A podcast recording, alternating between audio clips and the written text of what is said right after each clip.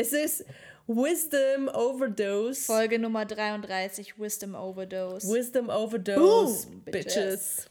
Wer sich das nicht reinzieht, man ist selber schuld.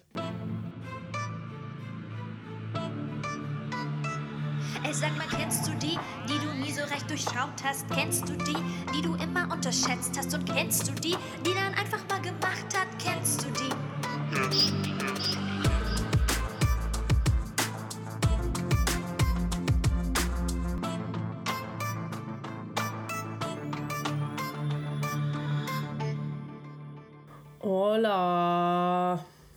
Welcome back, ladies and gents.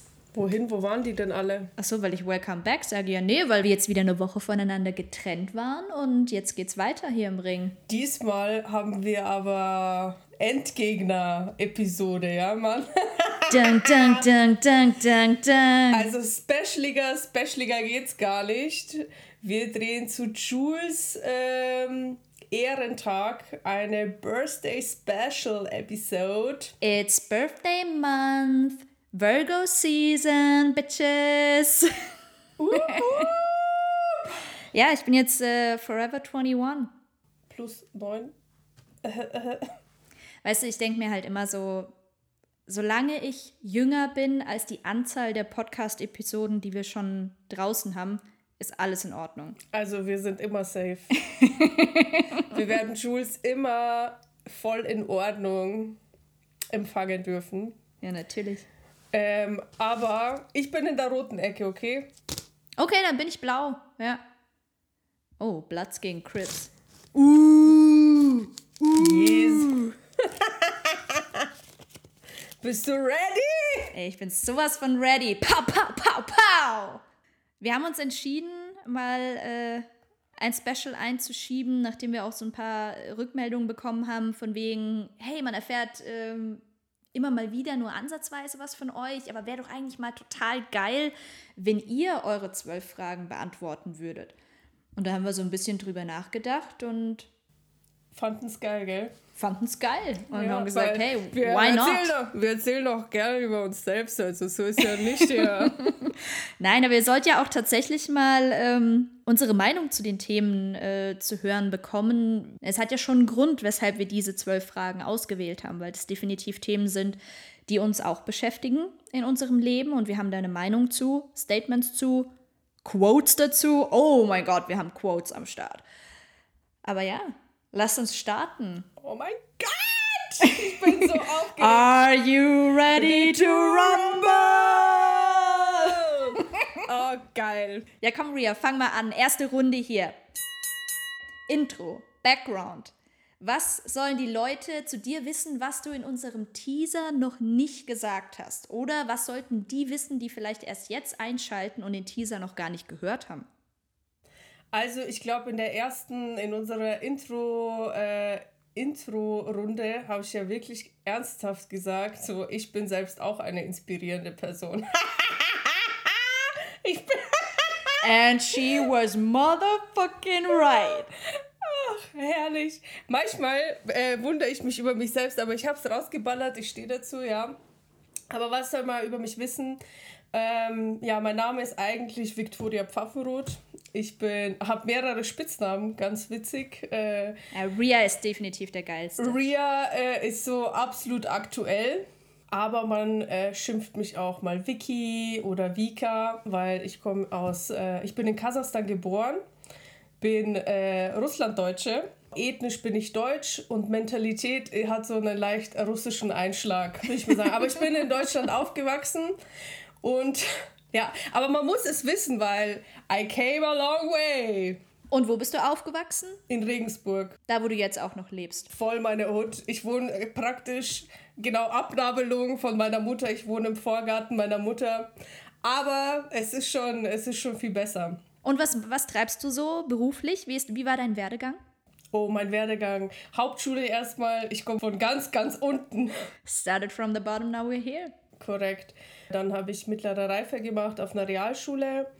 Dann habe ich mein Abitur an der Fachoberschule äh, gemacht.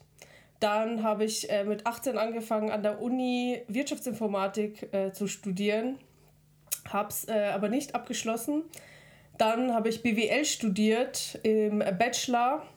Dann habe ich einen Master in strategische Marketing und Unternehmensführung gemacht. In dieser Zeit bin ich auch unfassbar viel gereist, also schon in meinem Bachelorstudium. Also Reisen ist absolut äh, mein Favorite. Auslandssemester und auch so in den Semesterferien echt immer, immer on Tour. Und jetzt arbeiten wir zusammen, Jules. Yes! Und jetzt bin ich äh, IT-Projektleitung slash Product Owner für App und Payment. Und ich bin der Dienstleister. Genau. Bam! Mein Dienstle meine, meine rechte, linke Hand und äh, meine Augen und Ohren und alles, was dazu gehört. Ich, wär, ich bin so dankbar, dass du, dass du mit mir zusammen dieses Projekt machst. Es macht auch sehr viel Spaß. Also wir stemmen da sehr viele coole Dinge zusammen. Ich würde mal direkt weitermachen und gebe noch ein kurzes Wrap-up zu mir. Ich bin Julian Kowiak, genannt Jules. Ich komme aus dem Schwarzwald, Nordschwarzwald besser gesagt, äh, born and raised aus der Nähe von Baden-Baden. Ich ähm, habe dort auch mein Abitur gemacht und bin dann nach der Schule von zu Hause ausgezogen und nach Stuttgart gegangen. Also allzu weit äh, hat es mich nicht von zu Hause verschlagen, aber ich musste raus in die große Stadt. Weiter als mich. Weiter als Ria, definitiv. Ähm, bin dann nach Stuttgart gegangen, um dort an der Hochschule der Medien Medienwirtschaft zu studieren habe das Studium dann im Bachelor abgeschlossen und danach ähm, meine berufliche Karriere in der Kommunikation auf Agenturseite gestartet. Ähm, über verschiedene Stationen sehr viel Social Media gemacht, weil das damals das äh, Top-Thema Nummer eins war. Und bin dann über ein paar Ecken in die IT gerutscht, wo ich jetzt mit der RIA zusammenarbeite. Und dort bin ich jetzt äh, Teamlead von einem Entwicklungsteam äh, für Mobile Apps und äh, bin selber als Projektleiterin für äh, Mobile Apps unterwegs. Das war's zu mir. Also ich finde, ich habe schon gewonnen, Mann. Why? Das musst du mir jetzt erklären. Nur weil meine Vita einfach äh, fünf Minuten kürzer war als deine und ich das nicht so ausgeschmückt ja, okay. habe. Du, du, bist auch ein bisschen. Einfach weil meine okay, Punches okay. einfach wesentlich konkreter waren. Apropos Punches. Was wäre dein Ring Entrance Song? Bei Musik, da äh, habe ich definitiv einen Song, der mich schon sehr, sehr lange begleitet, der immer läuft, wenn irgendwas Besonderes passiert und der einfach mein absoluter Power-Lieblingstrack ist und das ist Moment for Life von Nicki Minaj. Das habe ich, glaube ich, in einer der ersten Episoden schon mal erwähnt, dass ich großer Nicki Minaj-Fan bin. Wer äh, auch meine LinkedIn-Bio durchliest, da steht auch drin, dass ich wahrscheinlich äh, die äh, Best White äh, Imitation auf Nicki Minaj bin. Und ähm, das meine ich auch so. Was wäre dein Einlaufsong? Ich habe mit diesem, äh, mit diesem Thema absolut gehadert, mit dem Ring Entrance Song weil ich höre ja eigentlich nur krass aggressiven Hip-Hop. Das heißt, meine Mucke ist einfach nur äh, eine Dauerplaylist für einen Ring-Entrance. Ich wollte gerade sagen, das ist doch aber eigentlich die beste Vorlage, um daraus ja, einen Ring-Entrance-Song zu ziehen. Aber ich wollte nicht einfach was ziehen. Ich oute mich jetzt. Es ist ein bisschen, ähm, vielleicht noch ein Ticken aggressiver, als man mir eh schon zutraut. Aber der, der, der passt immer noch. Ich wachse da gerade raus aus diesem Song aber er, aktuell passt es immer noch. Und zwar ist es von ähm, Rob Bailey, Hungry. Oh wow, den kenne ich nicht mal. Das ist auch äh, eher Rock, ehrlich gesagt. Also ganz eine andere Richtung Ach, krass, eigentlich. Okay. Ja gut, in dem Genre kenne ich mich nicht so gut aus. Ist er mega aggressiv, der schreit da rein, I kill cause I'm hungry. Uh. Passt aber zu dir. Es passt ja, zu dir, ja, definitiv. Dieser brutale, bestialische Hunger auf das Leben. Und das war auch ein Song, äh, den ich echt vor meiner vor Kämpfen gehört habe. Also es ist ein echter Ring Entrance Song für mich. Geil. Apropos Kämpfe. Du bist ja unter anderem schon Weltmeisterin im Boxen geworden. Das heißt, du hast echt schon einige Erfolge zu verzeichnen. Und wir stellen unseren Gästinnen ja immer die Frage im Hinblick auf dieses Zitat von Contra K, Erfolg ist kein Glück, oder diesen Song von Contra K, was sie unter Erfolg und unter Glück verstehen. Und das finde ich bei dir jetzt natürlich als eine, die vermeintlich ja schon sehr viele Erfolge, auch gerade so auf sportlicher Ebene verzeichnet hat, finde ich sehr spannend, wie du Erfolg definierst. Für mich ist ehrlich gesagt Erfolg und Glück beides äh, eine Entscheidung. Meine Definition von Glück und Erfolg ist, es ist eine Entscheidung. Du entscheidest, ob du glücklich bist. Du entscheidest, ob du erfolgreich bist. Es ist eine Entscheidung. Das ist meine Definition. Für mich ist Erfolg weniger tatsächlich das Ziel zu erreichen. Also natürlich ist ein Erfolg immer, wenn du dein Ziel erreichst, aber es ist vielmehr der Weg dahin und das, was man daraus lernt. Also ein Erfolg könnte auch mit einer Niederlage verknüpft sein. Korrekt. Das fand ich auch sehr schön, was äh, im, im, letzten Interview äh, mit der Irmala rauskam, dieses entweder du gewinnst oder du lernst. Und das hat genau unterstrichen, was ich auch unter Erfolg verstehe. Und ähm, ich glaube auch ein Erfolg ist, wenn man auch ein Feedback erhält, in jeder Form, sei es jetzt ein positives oder auch mal ein negatives Feedback im Sinne von konstruktivem Feedback, woraus man was machen kann, woraus man besser werden kann. Und schon ist es ein Erfolg. Und ähm, es gibt so ein schönes Zitat, das heißt No Risk, No Story. Und das finde ich ganz geil, weil wann immer du eine Entscheidung triffst, um so auf, auf deinen Vergleich gerade zu sprechen zu kommen, wann immer du eine Entscheidung triffst, gehst du ja ein Risiko ein. Es könnte klappen oder es könnte nicht klappen. Aber was du immer hast, ist, dass du danach eine Geschichte zu erzählen hast. Und das ist eigentlich dein Erfolg, den du am Ende des Tages hast absolut äh, geiler Gedanke, weil genau so ist es, dass du, egal was du, was du machst, es gibt halt immer zwei Perspektiven. Und deswegen ist es auch, auch wenn es für jemanden vielleicht eine Niederlage ist, es ist das, was du daraus machst. Und wenn du daraus zum Beispiel aus deinem Mess, deine Message machst, wie es die Natalie auch in der zweiten Folge schon gesagt hatte, und dann kannst du ja daraus was, was Geiles machen. Und bei mir war es so oft so, dass ich aus meiner Wut das, die kreativste Sache kreiert habe. Immer aus einem absoluten Fail, wo ich am Boden war. Das war immer der Punkt, wo ich mich dann abstoßen konnte vom Boden und einfach so geile Sachen gemacht habe. Deswegen ist es wirklich eine Entscheidung. Es ist das, was du daraus machst. Und auch beim, beim Thema Glück. Du entscheidest, ob du glücklich bist. Es ist, es ist scheißegal, was im Außen passiert. Wenn du für dich entschieden hast, ich bin der happiest person ever, dann siehst du halt in allem das Geschenk. Dann siehst du in allem der, das Glück oder die Magic. Aber es ist eine Entscheidung, ob du das sehen willst, weil es ist da. Und was wäre jetzt so ein typischer Glücksmoment für dich?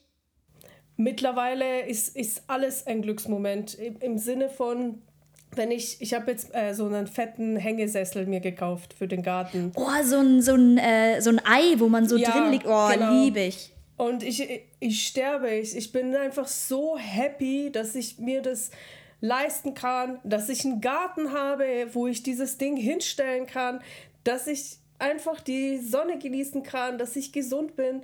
Es, es ist so einfach, aber es ist auch so schwer, diese kleinen Sachen zu sehen. Und das meine ich mit. Es, ist eine Entscheidung.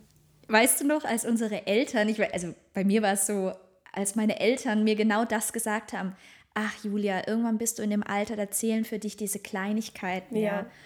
Und ich dachte mir noch so, ja, komm aber, Glück, das ist irgendwie. Das große Bei mir Glück. war das immer mit so einer positiven Aufregung, mit so einem Excitement verbunden. Ja, dann, das war ein Glücksmoment. Und mittlerweile sind es halt häufig die ganz unscheinbaren kleinen Momente. Und ich glaube, da werden wir, das ist der Moment, wo man merkt, dass man irgendwie erwachsen wird und reifer wird, wo man das erkennt. Und das ist, glaube ich, auch ein großes Glück, dass man das erkennen kann. Also für mich ist immer so das ultimative Ziel, was man erreichen kann, dass man einfach zufrieden ist. Also zu sein, ohne mehr zu wollen. Aber natürlich gibt es auch so ganz, ganz andere Themen, die ich dann auch mit Glück gleichsetze, dass man selbstbestimmt leben kann, frei leben kann. Ähm, und auch so kleine Glücksmomente. Dieses äh, Wochenende bin ich mit meinem Smarty äh, im offenen Verdeck rumgefahren und habe das neue Drake-Album und das neue Kanye West-Album geballert. Dann fahre ich damit über die Schnellstraße und meine Haare wehen im Wind und die Sonne geht unter und es ist einfach so ein purer Glücksmoment. Und worin ich auch echt Glück ähm, finde, wir hatten es letztes Mal von diesen Love Languages. Und ich empfinde total viel Glück, wenn ich anderen eine Freude machen kann. Ich glaube, ich, ich habe ja das Buch nie gelesen, aber jemand hat mir mal gesagt, ähm, dass er denkt, dass meine Love Language ist, jem, jemand anderem etwas Gutes zu tun. Mhm. Dienstleistung. So, so ein bisschen, ja, irgendwie wahrscheinlich schon. Ähm, das heißt, mit, äh, mit Taten überzeugen. Du tust etwas für die Leute. Oder ihnen mit irgendwas halt einfach eine Freude machen, wo ich weiß, ähm, das finden die toll. Sie zu überraschen und sowas, ja. Ganz lange war meine Definition von Glück, Glück ist das Fernbleiben von Unglück. Und nur wer das Unglück kennt, kann wahres Glück empfinden. Ja, wenn man mal Unglück wirklich verspürt oder man jemanden, einen Menschen verliert oder ähm, man eine Krankheit durchsteht oder einfach mal ein Projekt gescheitert ist. Das macht ja was mit einem.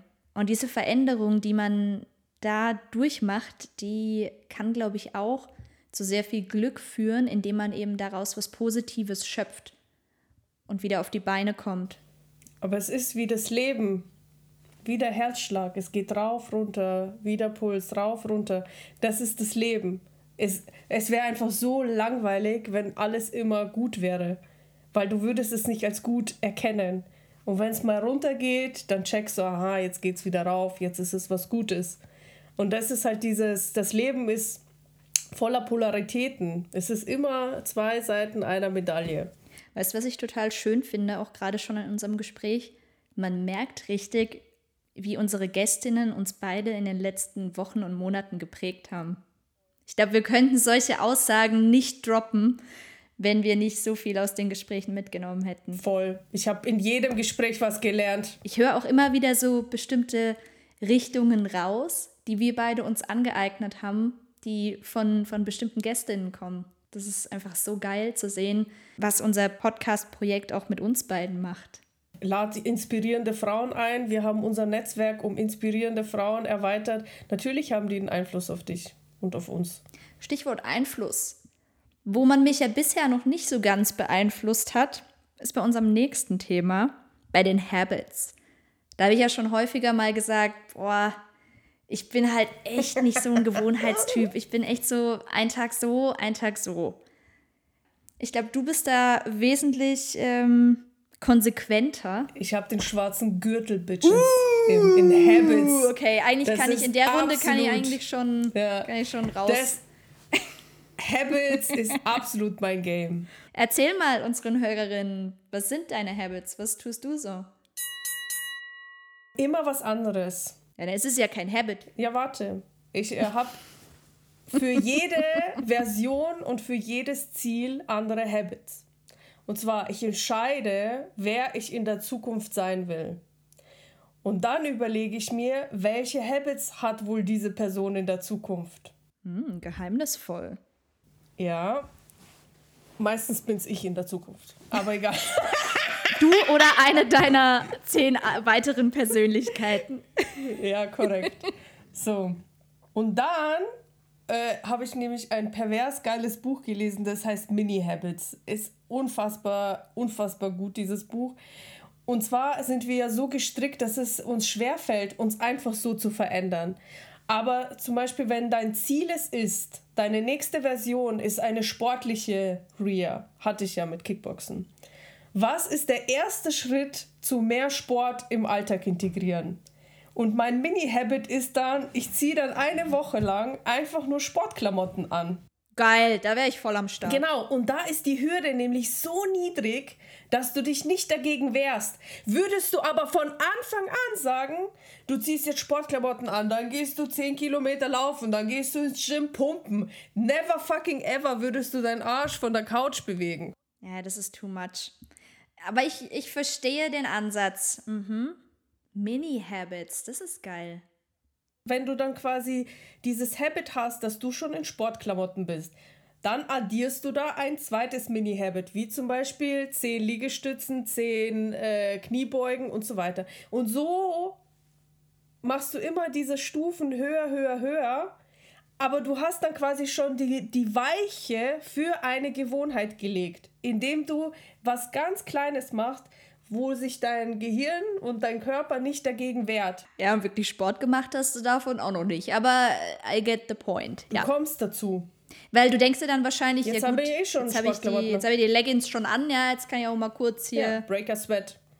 Aber das ist nur der Trick, wie du zu diesen Habits kommst. Aber meine Habits zurzeit sind äh, in der Früh aufstehen, dann ein Glas Wasser, lauwarm oder warm trinken. Ohne Scheiß, das macht gute Laune. Echt? Das erste, ja, das erste Getränk, was du trinkst, sollte warm sein, weil das voll krass deine Laune beeinflusst. Also ein kaltes Getränk in der Früh hast du schlechte Laune. Ja gut, du, ich habe jetzt morgens nicht so Probleme mit guter Laune.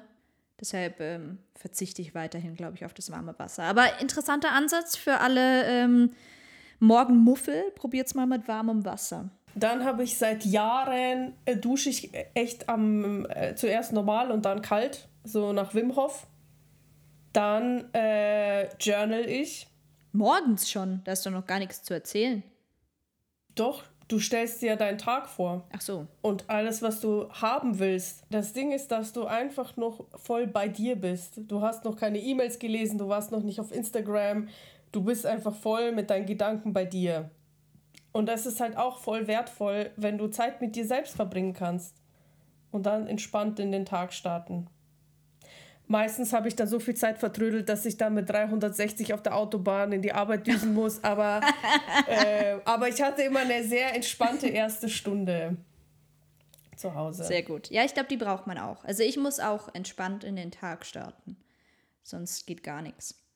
Waren das alle Habits bei dir? Soll ich weitermachen? Ja, mach weiter. Ich habe viele Habits, aber da könnten wir eine ganze Podcast-Folge füllen.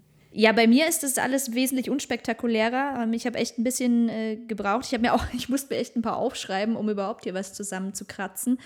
Es gibt aber tatsächlich Habits. Also ganz so ist es nicht. Ähm, ein Habit ist äh, wahrscheinlich kein guter, aber ich snooze jeden Morgen. Ich kann nicht nach dem ersten Wecker aufstehen. Dann hätte ich wirklich schlechte Laune. Ich bin, ne, ich bin wirklich eine aktive Snoozerin. Und das bis zu einer halben Stunde manchmal. Nach dem Snoosen stehe ich dann irgendwann mal auf und dann brauche ich unbedingt Frühstück. Ganz wichtig, Frühstück. Ohne Frühstück geht gar nichts bei mir. Das ist wirklich ein Habit. Frühstück ist die wichtigste Mahlzeit des Tages. Keine Ahnung, wer das äh, gesagt hat oder wer, welcher Wissenschaftler das ergründet hat, aber ich glaube daran. Ein der wesentlicher. Bestandteil, wahrscheinlich stand es schon in der Bibel, ganz klar. Was frühstückst du eigentlich? Cereals. Häufig Müsli mit Obst oder auch ganz ungesund irgendwelche Smacks und sowas. Ähm, da bin ich für zu haben. Ja. Nichts äh, super Füllendes. Also ein Light Breakfast. Aber irgendwas muss rein und im besten Fall irgendwas mit Zucker. Also sei es Fruchtzucker oder halt irgendwie anders Zucker. Das muss sein. Und was ganz wichtig ist, ähm, ich habe es vorhin erwähnt, als ich mich vorgestellt habe, ich komme ja aus der Kommunikation, habe ganz viele Jahre Social Media gemacht.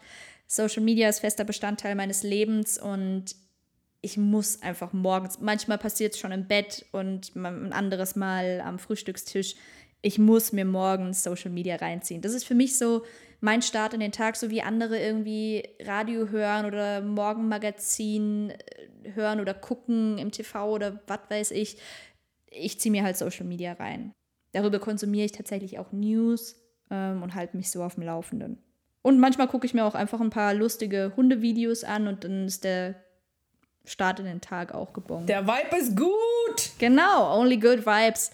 Ähm, und andere Habits, die ich habe, äh, die tatsächlich nennenswert sind, die wirst du wahrscheinlich auch unterstreichen. Ähm, Skincare ist echt ein wichtiges Thema. Das ist wirklich auch was, was ich nicht skippe. Musik bei mir natürlich. Es vergeht kein Tag, an dem ich keine Musik höre. Und ähm, was ich versuche, aber was nicht wirklich ein Habit ist, ist, dass ich versuche, mich halt trotzdem zu bewegen, weil ich einen Bürojob habe und ähm, wir alle sitzen halt immer wie so eine Garnele vor unserem Rechner mit eingezogenem Genick. Dann noch dazu, wir beide ähm, hocken an einem App-Projekt, dann hockst du die ganze Zeit über irgendwelchen Smartphones und Testgeräten und hast du nicht gesehen und ähm, da muss man einfach irgendwie drauf achten, dass man sich zwischendrin bewegt. Aber es, da gibt es jetzt nicht wirklich so einen Habit. Der Habit ist einfach nur, dass ich darauf achte, dass ich mich bewege. Ich chille noch in meiner Activewear. Ja, Ja, aber hey, die Activewear ist ja der erste Schritt dazu, hast du mir doch gerade beigebracht. Ja. Hey, nächstes Jahr habe ich ein Sixpack. Ja, also so wie jetzt manche, ich hatte eine Zeit lang, hatte ich echt so mir das große Ziel gesetzt, boah, ich will unbedingt noch ähm, einen Spagat können. Und es herrscht ja immer überall so dieses Gerücht, nee, Spagat, das musst du als Kind lernen, sonst schaffst du das nicht mehr. Und dann meinte mein Tanzlehrer, der Senny, vor zwei Jahren in der Tanzschule, ähm, nee, Jules, du kannst safe auch jetzt noch einen Spagat lernen, musst nur dranbleiben. Und dann hat er mich echt voll motiviert und ich dachte mir so, ja, geil. Und hatte mir so gezeigt, wie ich das an der Wand so üben sollte. Pff, no chance bei Jules ohne Habits. Ich habe das ein paar Tage durchgezogen und ich kann bis heute keinen Spagat. Aber ich muss auch dazu sagen, es ist auch bis heute keine Situation in meinem Leben aufgetreten, wo ich mir jetzt gesagt hätte, boah, da könnte mir jetzt nur noch ein Spagat helfen. Also von dem her war es dann jetzt auch nicht so schlimm. Also ich hatte die Situation, wenn du einen Gegner hast, der über 1,95 ist, dann könnte ich den mit dem Fuß im Spagat treffen. Uh, okay. Ja, so habe ich das natürlich noch nicht betrachtet. Aber ich bin ja auch keine Boxerin. Beim Kickboxen ist das eigentlich ganz cool, wenn man sowas kann. Ja, lässig. Ich kann es aber nicht. Du vielleicht mal, also Senny sagt ja, man kann das auch in unserem greisen Alter noch lernen. Ja, dann vielleicht probieren wir das mal. Weißt du übrigens, was die krasseste Lektion, die mir mal ein Coach gegeben hat? Äh, zum Thema Kampf und Tanz, dass das absolut verwandt ist und die besten Fighter sind Tänzer. Geil. Das sind die, die nicht so krass kämpfen und so mit Aggression, sondern die, die leicht tänzeln, spielen und so.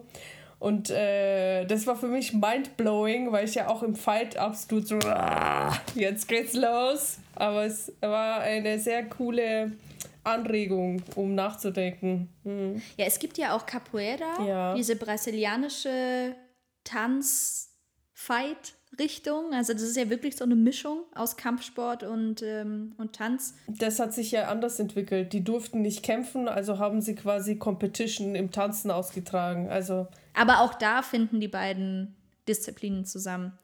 Ähm, lass uns mal ein bisschen weitermachen, damit wir hier mit unseren Runden vorankommen. Gib Gas! Hey, wir, sind, wir sind ja schlimmer als mit unseren Gästinnen. Hey, oh, das war ja wieder klar. Weil wir so inspirierend sind. Runde 5.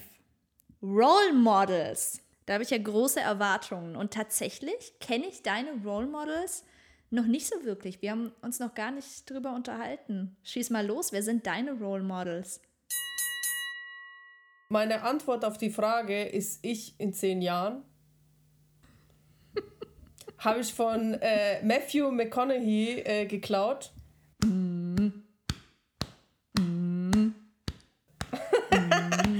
Genau. Und zwar, weißt du warum?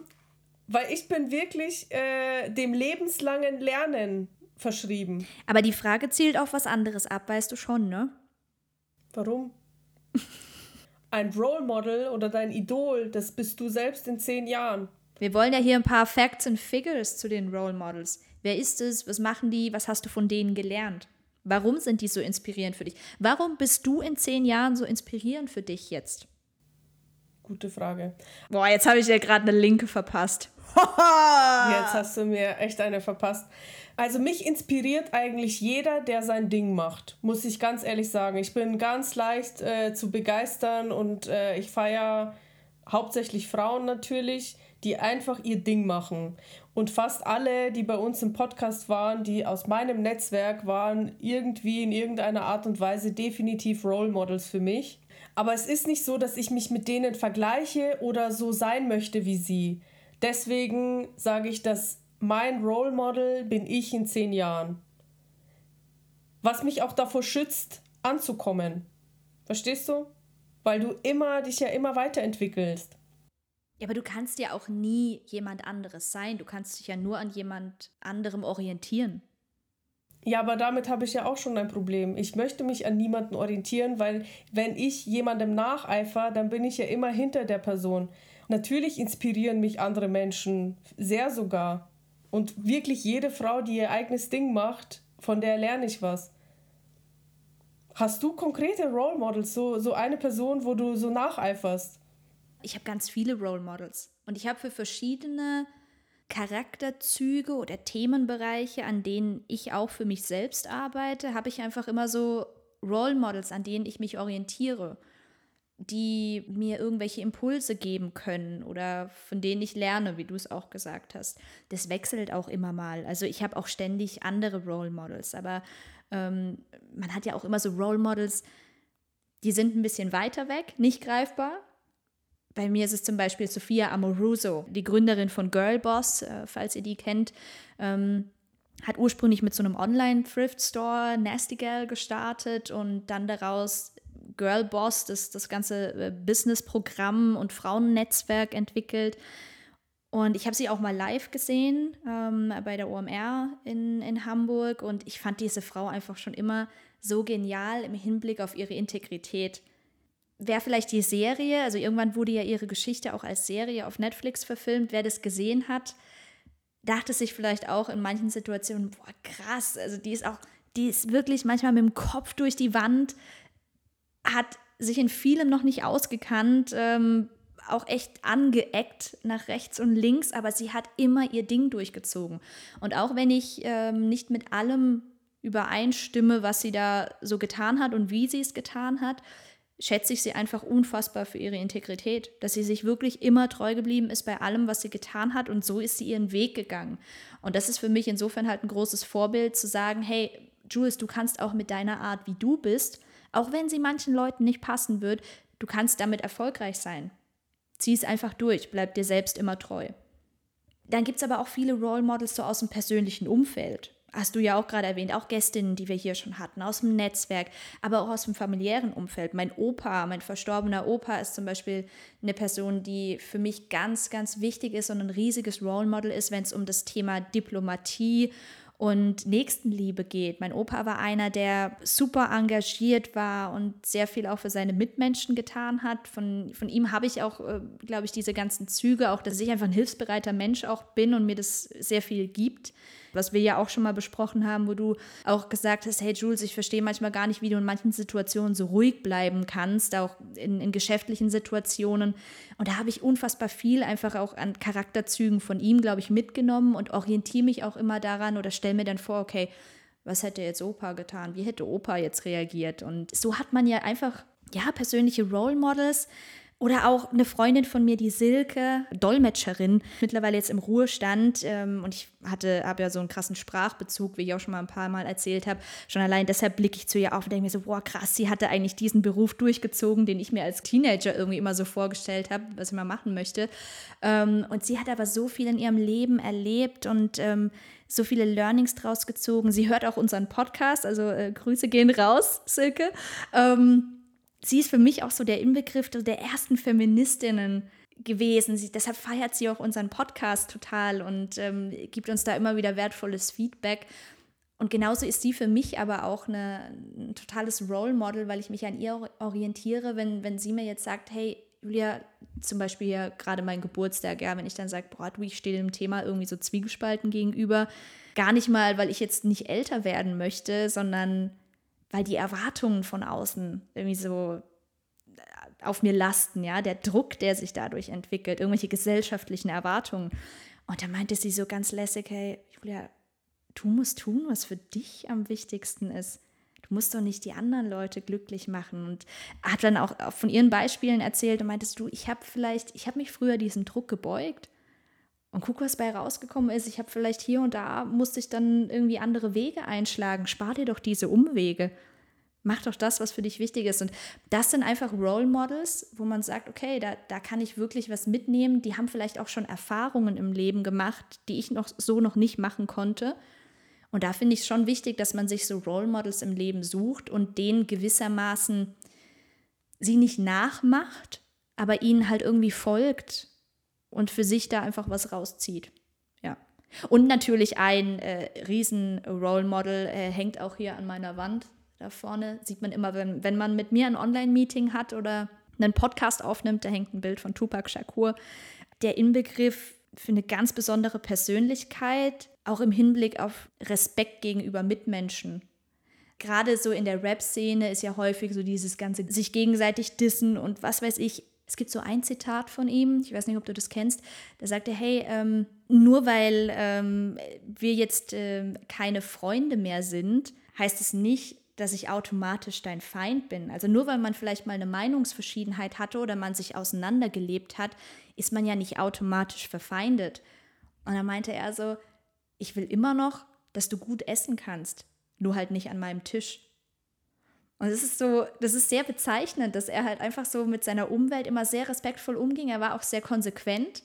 Und das finde ich auch extrem wichtig, auch dass man Entscheidungen in seinem Leben trifft und dazu steht und dann auch konsequent durchzieht, aber dass man trotzdem immer respektvoll zu seinen Mitmenschen bleibt und ja.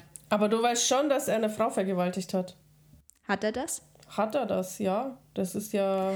Ich tue mich sehr schwer darin, bei in der Öffentlichkeit stehenden und dann noch verstorbenen Artists zu urteilen, wenn es nicht mehr wirklich beide Seiten, wenn, wenn man sich nicht mehr wirklich beide Seiten anhören kann. Keiner weiß, was wirklich passiert ist, keiner weiß, was wahr ist und was falsch ist. Aber Fakt ist, dass er einfach, glaube ich, unfassbar viele Menschen mit seiner Musik inspiriert und ähm, nach wie vor auch Botschaften uns hinterlassen hat, die, die sehr viele Menschen auch zum Nachdenken bringen, sie gewissermaßen auch zusammenführen, vereinen und er einfach trotz allem, trotz der, der Szene, in der er auch ähm, berühmt geworden ist, der Respekt einfach sehr groß war von seiner Seite. Anders als es vielleicht bei anderen Artists der Fall war. Das, äh, da bin ich ein bisschen so zwiegespalten bei so Themen, gerade überhaupt Menschen auf irgend so ein Podest äh, zu stellen. Ich denke, dass du wirklich, jeder Mensch hat gute Anteile und auch äh, Anteile, die man eigentlich halt nicht so bewundert. Absolut. Absolut. In jedem von uns wohnt auch irgendein Teufel inne. Und da, ich tue mich da generell bei diesen Artists, zum Beispiel R. Kelly oder Michael Jackson, ob da man dann quasi, weil sie eine Seite oder etwas Schlimmes getan haben, ob man dann gleich äh, die ganze Musik dann boykottieren sollte. Ja, ich bin da ganz, ich weiß nicht. Ich weiß absolut, was du meinst. Und wie gesagt, gerade bei, bei Artists hast du halt auch immer die Gefahr, dass halt Geschichten aufgebauscht werden, wo du plötzlich als Laie nicht mehr weißt, was ist jetzt wirklich wahr und was ist falsch. Ich habe gerade eine Serie geguckt, vielleicht an der Stelle ähm, als Einwurf Serientipp Clickbait auf Netflix. Da geht es um einen Familienvater, der in einem viralen Video als Vergewaltiger hingestellt wird und seine Familie versucht aufzuklären, was dahinter steckt und ob er das wirklich ist oder nicht. Und diese Serie zeigt richtig gut, wie man solche Fälle auch komplett verdrehen kann. Und das heißt nicht, dass es diese Fälle da draußen nicht gibt. Und es gibt wahrscheinlich viel zu viele und viel zu viele, die niemals ans Licht kommen. Aber es gibt natürlich, wie wir alle wissen, auch sehr viele, die fälschlicherweise äh, angeprangert wurden. Und deshalb, ich tue mich wahnsinnig schwer, wenn ich nicht selber irgendwie da großartig in die Ermittlungen involviert bin. Und noch dazu bei, bei Verstorbenen. Du hast jetzt auch ähm, hier Michael Jackson angesprochen. Mein Gott, wir wissen alle nicht, was da wirklich im Gange war. Das war ein Weltstar. Das ist auch hier auf nationaler Ebene. Ich meine, da gibt es auch gerade sehr viele Stories. Exakt, exakt, ja. Arm. Aber man muss einfach, man muss echt. Jetzt habe ich es ausgesprochen. Das ist, wo, womit ich persönlich hadere. Ich habe jetzt gerade im Affekt ausgesprochen, der Arme. Aber ich kenne ihn gar nicht. Ich, ich kenne sie nicht. Ich kenne ihn aus dem Fernsehen, fand ihn sympathisch, lustiger Dude. Jetzt kommt so eine Story und wenn ich ganz ehrlich bin, wenn ich den nicht kennen würde, so, ich würde mich immer mit der Frau solidarisieren. Ja, bei mir ist es zum Beispiel auch andersrum. Also ich folge halt eher ihr und ähm, ich habe auch subjektiv einfach keine, keine positive Meinung zu ihm. Ich finde ihn auch nicht mehr witzig. Der war vielleicht mal witzig ganz am Anfang, aber nee, weiß ich eigentlich auch nicht, ob ich den eigentlich wirklich so witzig fand. Aber äh, ja. Aber selbst ob er jetzt witzig ist genau, oder nicht, das ist ja auch, sei ja mal dahingestellt, aber der Fall muss aufgeklärt werden. Korrekt. Und, und das meine ich, dass du immer biased bist. Wenn, wenn du jetzt quasi wirklich Tupac Shakur-Fan bist, dann bist du biased. Ja, natürlich, obviously, ganz klar. Ich feiere seine Musik und natürlich, wenn du mir dann sagst, aber du weißt, er hat eine Frau vergewaltigt, dann sage ich, dann da stelle ich es natürlich erstmal in Frage, ja. genau, und versuche ihn zu verteidigen. Ist ja ganz klar. Aber also da braucht man gar nichts schönreden. Ich will gar nicht wissen, was da sonst noch für Geschichten gelaufen sind. Du weißt es einfach nicht, ja. Und da, da haben wir beide auch einfach zu wenig Expertenwissen, als dass wir jetzt hier solche Stories auspacken könnten. Ähm, nichtsdestotrotz kann man sich natürlich von diesen Menschen aber dennoch irgendwelche positiven Skills, Charakterzüge, whatever abschauen. Und da bin ich auch immer bereit zu, weil wir alle sind nicht frei von Fehlern. Deswegen würde ich jetzt niemanden auf so ein äh, Podest stellen, dass das so mein absolutes Idol ist. Aber dieses äh, Cherry-Picking, das mache ich natürlich auch. Also ich bewundere wirklich in, in sehr vielen Menschen gewisse Eigenschaften oder deren Achievements oder sonst was oder die inspirieren mich äh, eben des, in diesem einen Bereich gleichzuziehen. Ähm, aber so als wirkliches Role Model will ich einfach ich selbst sein. Und ich in zehn Jahren, weil ich weiß, dass ich mich weiterentwickeln werde. Das ist doch ein schönes Fazit. Wärst du dann gerne das Role Model auch für andere? Oder möchtest du dann auch, dass sie nicht dich als Role Model sehen, sondern sich selbst? Du coachst ja jetzt auch gerade, also was, was gibst du denen dann mit? definitiv will ich einfach nur inspirieren. Mein Programm heißt Own It. Mein Programm heißt Own It, weil es heißt, übernimm die Verantwortung für deine Zeit, deine Energie, dein Leben. Ich bin kein Guru. Ich möchte Frauen dazu ermutigen, selbst für ihr Leben die Verantwortung zu übernehmen, selbst in die eigene Kraft zu kommen, Entscheidungen zu treffen, eigene Wünsche zu formulieren, sich zu erlauben, groß zu träumen das ist eigentlich, was, was, mein, ähm, was meine Mission ist. Aber ich will nicht, dass jemand so wird wie ich. Das will ich auf gar keinen Fall. Ich sehe es so, das sind einfach Anteile, die ich extrem in meinem Leben auslebe, die triggern manche Frauen. Und das sind aber Anteile, die in ihnen selbst da sind, die sie sich nicht erlauben zu leben. Und nur diese drei Sachen will ich in jedem diese Saat legen. Klarheit, Selbstbewusstsein, Mut. That's it. Ich entwickle mich die ganze Zeit selber weiter. Ich bin selbst auf einer Journey. Aber ich habe einfach diese drei Sachen für mich ausgefigert und die will ich einfach weitergeben an dem Punkt, wo ich gerade bin. Und auf dieser Journey, da hast du sicherlich schon viel gewonnen, aber auch verloren. Nächste Runde. Oh mein Gott. Nächste Runde. Wie stehst du zum Thema Gewinnen und Verlieren? Ich bin richtig scheiße im Verlieren. Ich bin richtig scheiße. Das überrascht mich jetzt, Victoria. Oh, ich war so ein Kind, mein Bruder ist absolut in meinem Schatten, musste der aufwachsen. Und wenn der beim Damespiel kurz vorm Sieg stand, dann sind diese Damefiguren geflogen im ganzen Zimmer. Also so hardcore war ich, ja. Aber bist du dann echt so eine, die dann das Spielbrett hochwirft? Alter, ist ja alles geflogen. Ich und Verlieren, wow. richtig schlimm. Also ekelhaft. und jetzt auch zum Beispiel, ich kann keinen einzigen Spieleabend, ja, bei mir ist Kriegsbemalung. Immer noch so? This is war. Ja, auch beim Bierpong so mit meinem Freund. Ich, ich kann nicht aus. Und du kannst dich beim Spiel nicht verstellen. Du kannst dich in der Wut nicht verstellen und du kannst dich beim Spielen nicht verstellen. Und das ist das Innerste von mir, ist dieser Kampfgeist und dieses diese Competition, das ist so tief verankert. Ich kann nicht mal einen beschissenen Pipi-Spieleabend ohne Nervenzusammenbruch äh, ertragen. Okay, mit dir spiele ich mal nicht, Mensch, ärgere Oleg. Ja. also meine Geschwister schon, oh Gott, Spieleabend. So, es ist nur ein Spiel. Und selbst wenn ich mir selber die ganze Zeit einrede, so, ja, es ist nur ein Spiel, ja. Und dann. Nein, mein Leben ja, hängt davon ab. Mich ärgert es halt voll. Oder diese Spiele, wo man ja. wirklich mit Wissen und mit Talent also ich bin bei diesem Würfelscheißdreck schon ganz entspannt, weil das kann ich nicht wirklich beeinflussen, okay?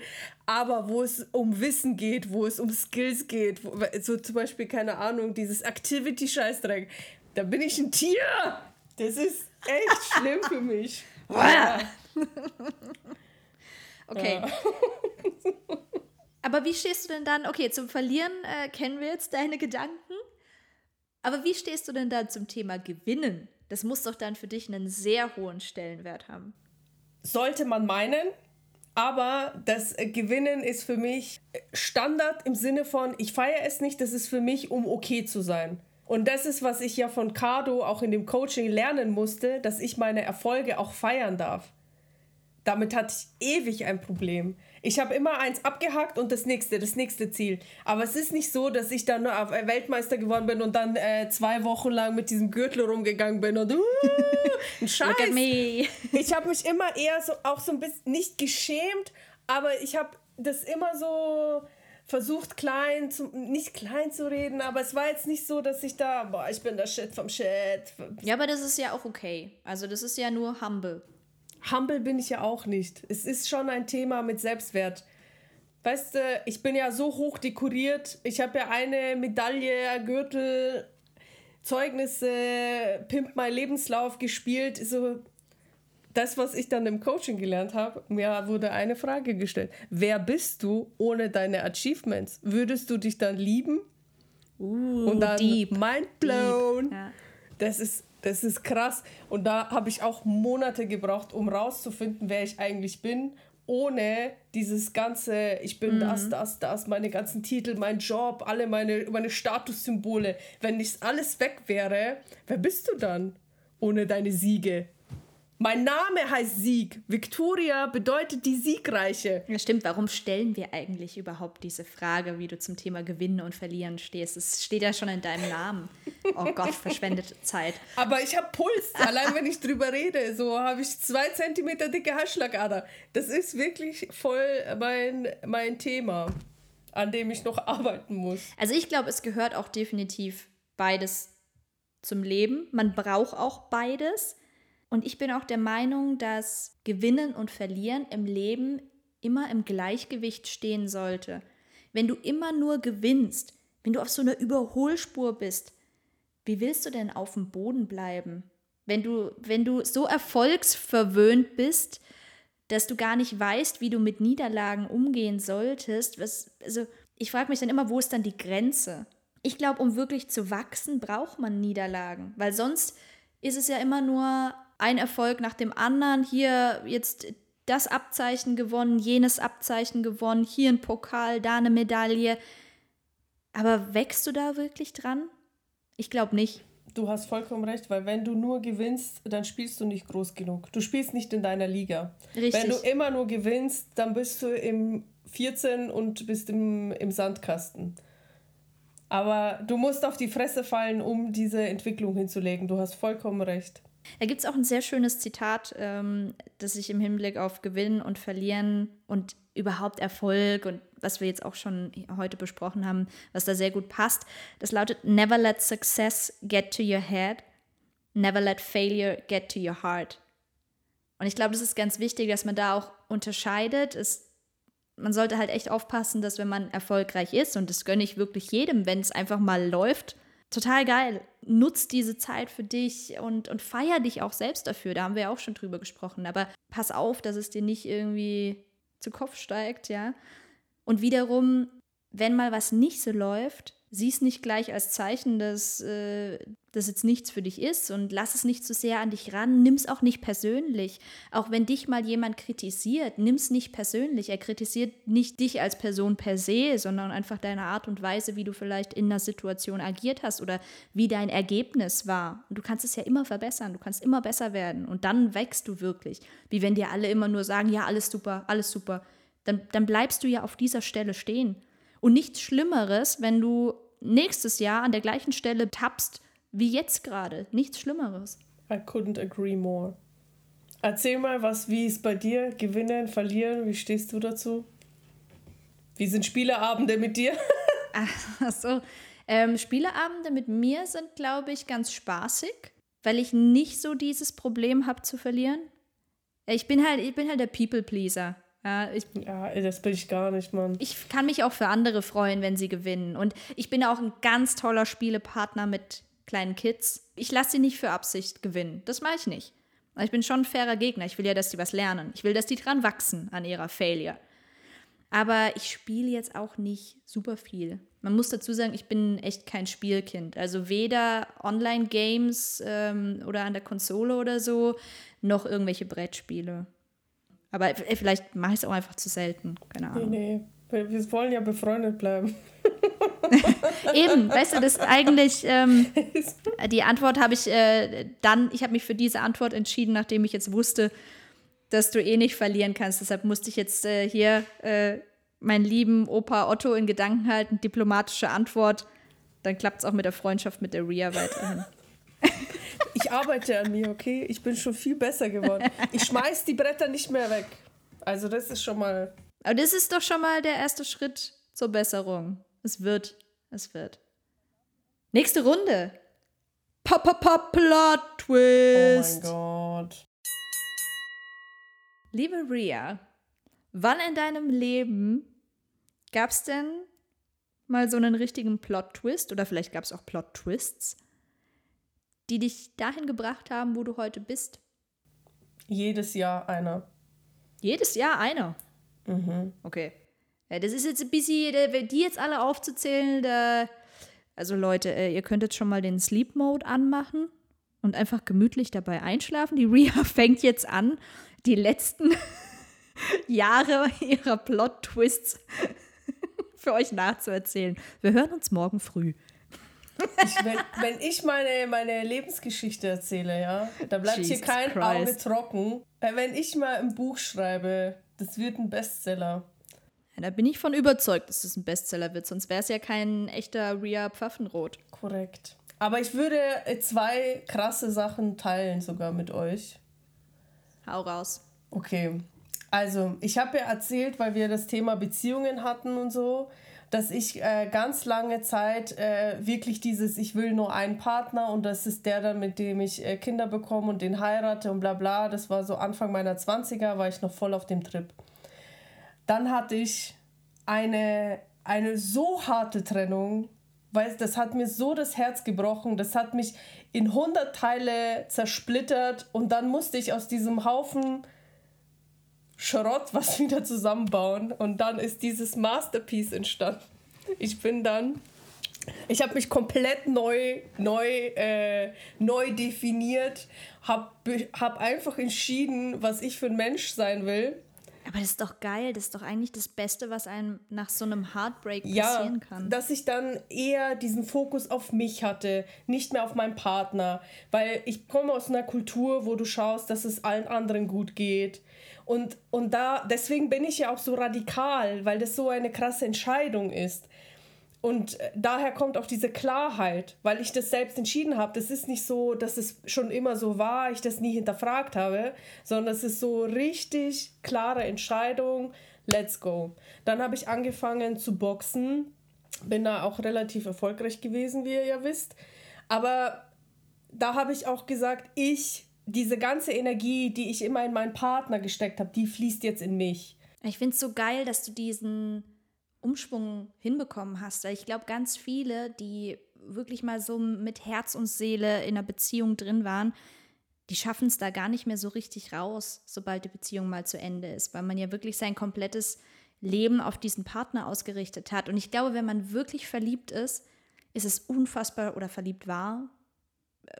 Wobei man ja auch sagt, so die, die richtige, die, die ganz krasse Liebe, die macht man einmal durch und die verlässt einen nie so richtig. Don't know. Aber ich glaube, viele schaffen das nicht und das ist echt beneidenswert und da bin ich sehr stolz auf dich, dass du das geschafft hast und da so zu dir selbst gefunden hast. Voll beste Entscheidung. Also wirklich, die, Be die Beziehung war absolut wichtig und äh, richtig. Aber die Trennung war für meinen persönlichen Lebensweg auch absolut wichtig. Wenn du mal wirklich äh, in alle Einzelteile zerlegt worden bist, dann weißt du, woraus du bestehst. Und du entscheidest, wie du mit so einer Situation umgehst. Und wenn du dann wieder Phönix aus der Asche rausgehst und danach passieren so geile Sachen, dann wird plötzlich diese, dieses Ende der Beziehung zu einem Startpunkt und nicht zu einem Ende. Und so kommen wir schon zum zweiten Plot-Twist. Der hat äh, berufliche, äh, also einen beruflichen Kontext. Ich hatte immer extrem Karriereziele. Ich habe mich richtig reingearbeitet, den Arsch bis zu den Ohren aufgerissen, richtig gehasselt. Und ich habe mich so stark auf dieses Ergebnis genau in diesem Umfeld fokussiert, dass es mich auch zerstört hat, als ich genau da nicht diese Anerkennung und diese Wertschätzung bekommen habe. Da hat mir auch ein, ein Coach geholfen, ist eine sehr, sehr gute Freundin von mir, hat übrigens diese Woche ihren Podcast gelauncht, Stefanie Höfler.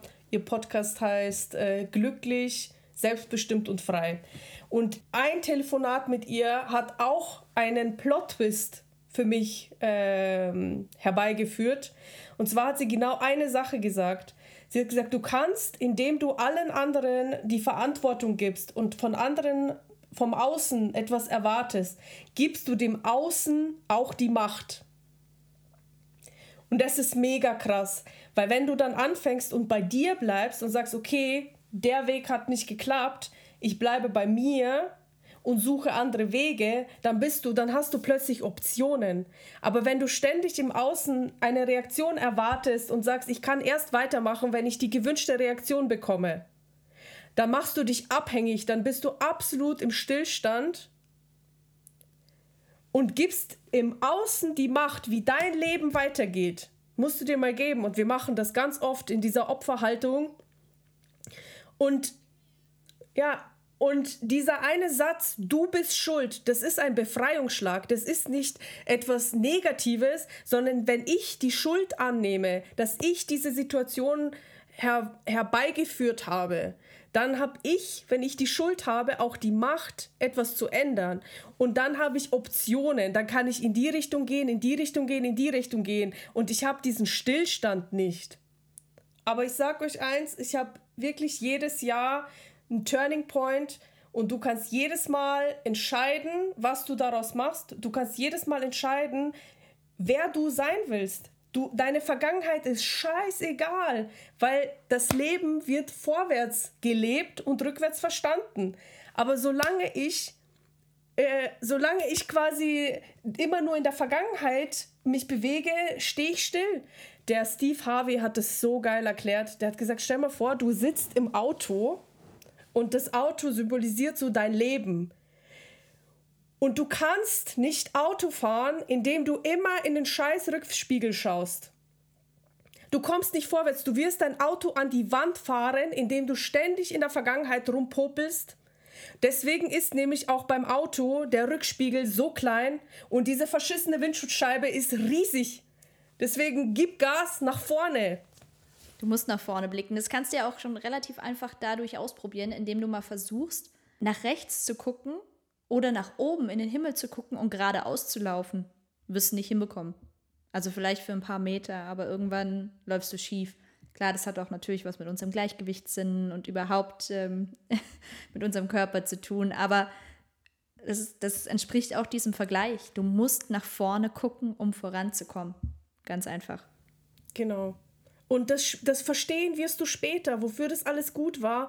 Aber jetzt in dem Moment ist es bums egal. So nach vorne. Es geht nur nach vorne. Und du wirst es irgendwann verstehen. Okay, zwei Plot-Twists bei dir, zwei von vielen. Ich hatte gar nicht so viele Plot-Twists, muss ich sagen, aber es gab einen, der war ausschlaggebend dafür, wie ich jetzt zum Thema Vertrauen stehe und ähm, ausschlaggebend dafür, warum ich meinen Inner Circle immer relativ klein halte. Also wer mich kennt, weiß, ich bin unfassbar kompatibel und habe ein großes Netzwerk, aber mein Inner Circle, mein Freundeskreis, mein wirklich enger Freundeskreis, der ist immer relativ klein. Und dafür gibt es auch einen Grund. Da müssen wir zurückgehen ins Jahr 2011, als ich Abitur gemacht habe. Die Abi-Feier musste organisiert werden. Es gab eine Abi-Zeitung. Ich weiß nicht, ob ihr das auch hattet. So am Ende veröffentlichst du dann so ein Magazin, wo irgendwie alle im Steckbrief vorgestellt werden und irgendwelche witzigen Zitate aus dem Unterricht. Ähm, ich habe damals die Redaktionsleitung für diese äh, Abiturzeitung übernommen. Auch einfach aus dem Grund, weil ich es gerne gemacht habe. Ich habe damals auch nebenher in einem Verlag gejobbt und dachte mir so, hey, cool, ich kenne mich da schon so ein bisschen redaktionell aus, ich mache das gerne. Ähm, es war ein Arsch voll Arbeit, wirklich, äh, auch neben den Prüfungen dann noch. Und dann alle anderen konnten schon feiern und ich saß noch dran, da irgendwie die ganzen Artikel zusammenzusuchen für das, für das Magazin. Ähm, und im Endeffekt hat auch die Zeit nicht ausgereicht. Und dann habe ich das in so einer Nacht- und Nebelaktion wirklich, ich saß bis morgens, es wurde schon wieder hell, saß ich da dran, um alle Informationen zusammenzufassen, unter anderem eine Rubrik, die kennen wahrscheinlich auch die meisten, das ist irgendwie so gang und gäbe ist, dass man von allen Klassenkameraden und Kameradinnen Zitate zu jedem Schüler sammelt und die werden dann so unter den Steckbrief gedruckt.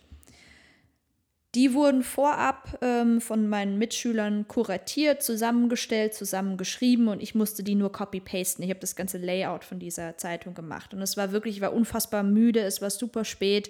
Ich habe einfach nur noch copy-pasted. Ich wusste, ich muss, musste morgens um neun ähm, das fertig gelayoutete Dokument in der Druckerei abgeben, damit dieses äh, Abi-Magazin pünktlich zur Abi-Feier fertig wird. Wie du dir vorstellen kannst, waren da natürlich ein paar Zitate drin, die waren nicht so cool. Und die habe ich einfach überlesen. Ich habe sie nicht gesehen. Ich war nicht, nicht aufmerksam genug, ich war zu müde. Whatever, keine Ahnung. Ich habe es nicht bemerkt. Ähm, dann ist das Ganze in den Druck gegangen. Pünktlich zur Abi-Feier war diese Abi-Zeitung fertig und es gab halt ein paar Schüler und Schülerinnen, die da echt mit dem ein oder anderen Zitat da drin mies angegangen wurden. Und das war mir auch echt arg, es tat mir leid. Die fanden es natürlich nicht cool. So, und was ist natürlich passiert, wie du dir vorstellen kannst? Die Jules war das Arschloch. Ich habe die Abi-Feier ähm, moderiert mit noch zwei weiteren äh, Klassenkameradinnen und Kameraden. Und zwischendrin musste ich mir dann anhören, ja, es kann sein, dass einige Eltern Anzeige gegen dich erstatten möchten. Was? Und es war halt so ein Schlag ins Gesicht. Meine Familie saß da, meine Großeltern waren da wir wollten einen schönen Abend verbringen. Alle waren eigentlich stolz auf mich, dass ich das Abitur geschafft habe. Und dann hörst du halt sowas und du denkst dir so, what the fuck? Falls hier echt jemand von meinen ehemaligen Mitschülern hier zuhören sollte, das war echt uncool, weil ihr alle den Schwanz dann eingezogen hattet. Wir haben faktisch dieses Magazin gemeinsam erstellt. Dass da halt irgendjemand die Eier besessen hätte, dann zu sagen, hey, die Julia trifft hier nicht allein die Schuld. Wir haben da ja auch zugearbeitet und wir waren vielleicht auch nicht sorgsam. Ne. Da hat natürlich keiner mehr was gesagt. Jeder wollte nur seinen eigenen Arsch retten. Und das war der Moment, wo bei mir sich so ein Schalter umgelegt hat, wo ich gemerkt habe, okay, du kannst dich eigentlich nicht auf andere verlassen. Was eigentlich super schade ist, so ein, so ein Learning in den in jungen Jahren schon zu haben. Ja. Also ich hatte dann das Abi in der Tasche, bin dann studieren gegangen und ich habe quasi meinen Karriereweg dann mit dem Learning ähm, begonnen zu wissen, du kannst dich auf niemand verlassen. Super, klasse, mega. Dieser Vertrauensbruch, der hat definitiv stattgefunden. Und das war auch der Grund für mich, weshalb ich dann so ein bisschen von dieser Rolle vom Good Girl in der Schule, die auch so ein People-Pleaser war, mit allen immer gut konnte, dass ich dann echt im Studium auch so ein bisschen ja, zu so einer, so ein bisschen, ich weiß nicht, antisocial oder so, aber ich habe viel zurückgezogener gelebt. Ich war auch nicht gleich mit allen Best Friend, habe meinen Circle klein gehalten, ähm, vieles im Stillen auch getan. Das hat dieser Turning Point oder dieser Plot-Twist damals mit mir gemacht. Und weißt du, wie viele Leute Angst haben vor ihrer eigenen Größe, Angst haben, die Sachen zu tun, die sie wirklich gut können, weil andere sie dann wenn du halt sichtbar wirst, wirst du angegriffen. Wenn du ständig so Opfer bist und einen auf, auf süß und klein machst, dann, dann fickt doch keiner auf die rum. Aber wenn du irgendwie im Raum stehst und sagst, bam, ich bin der Shit vom Shit, dann machst du dich auch angreifbar. Und dann tut dich auch keiner mehr mit Sandhandschuhen anfassen. Irgendwann ist es einfach, ähm, ist irgendwann genug, so, so klein zu spielen und sich immer klein zu halten aber zum Glück sind wir beide ja nicht mehr an dem Punkt und lassen uns nicht klein halten. Da können wir, glaube ich, auch echt stolz drauf sein. Und es leitet sehr schön unsere nächste Runde ein. Elevator Pitch. Ria, erzähl doch mal unseren Hörern, wir pitchen hier immer unsere Gästinnen, aber erzähl doch mal unseren Hörern, was du so machst. Bei dir ist ja gerade echt einiges los und man hört immer nur so ein bisschen was raus, immer so kleine Sequenzen. Aber erzähl doch mal den Leuten, wie sie auch mit dir zusammenarbeiten können. Ja, seit ein paar Monaten habe ich mein Gewerbe angemeldet. Das Programm heißt Own It.